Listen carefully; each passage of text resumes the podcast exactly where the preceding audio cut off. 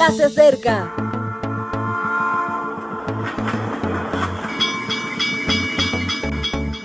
Partimos ya.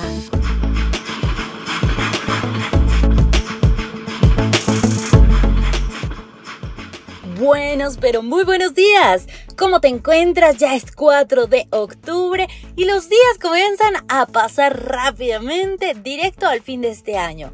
Así que hoy es momento de aprovechar las horas que tenemos y hacer lo máximo que podamos de ellas.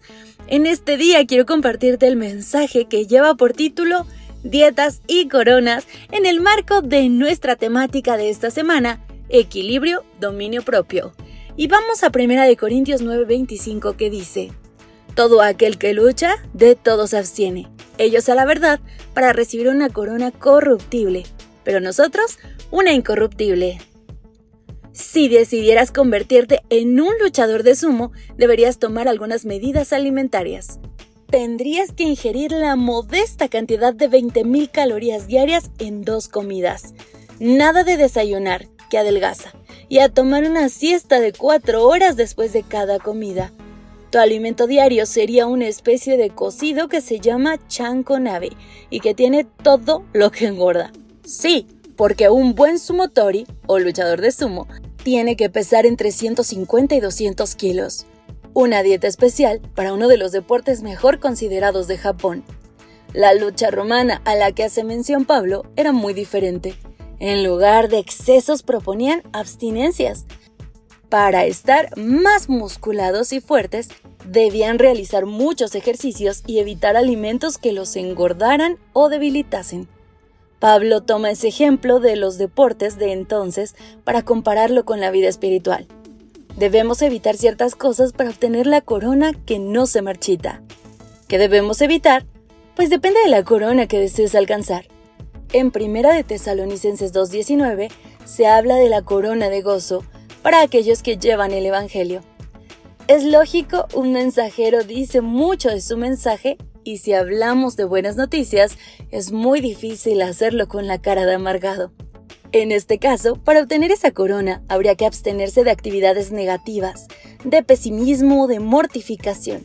Una buena dieta para ser una persona más alegre. En 2 de Timoteo 4:8 se menciona la corona de justicia para los que de verdad aman la segunda venida de Jesús. ¿Cuáles deberán ser las abstinencias?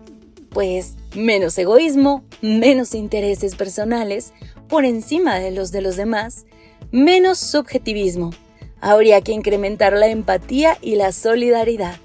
La dieta para ser justo es bien estricta frente al más mínimo fallo, porque enseguida se pillan kilos de descrédito. Primera de Pedro 5.4 habla de la corona de gloria para apacentar la grey del Señor. Esta es una competición muy dura porque muchos quieren acceder a ella, pero no llegan preparados. Para ser una buena persona de influencia se necesita eliminar el afán de protagonismo, el ansia por los primeros puestos, el anhelo de control. Se precisan muchas dosis de humildad, de oración y de sabiduría para finalizar esta competición. Todos tenemos una corona preparada para nosotros y eso implica que todos tenemos nuestras luchas. Pidamos a Dios que nos asesore adecuadamente para saber de qué abstenernos y obtener la corona de la vida. Así es, queridos amigos, estamos en esto juntos. Así que iniciemos el día con la mejor actitud y con el propósito de llegar al cielo. Hasta la próxima, Maranata.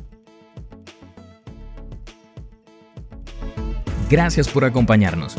Te recordamos que nos encontramos en redes sociales. Estamos en Facebook, Twitter e Instagram como Ministerio Evangelike. También puedes visitar nuestro sitio web www.evangelike.com. Te esperamos mañana.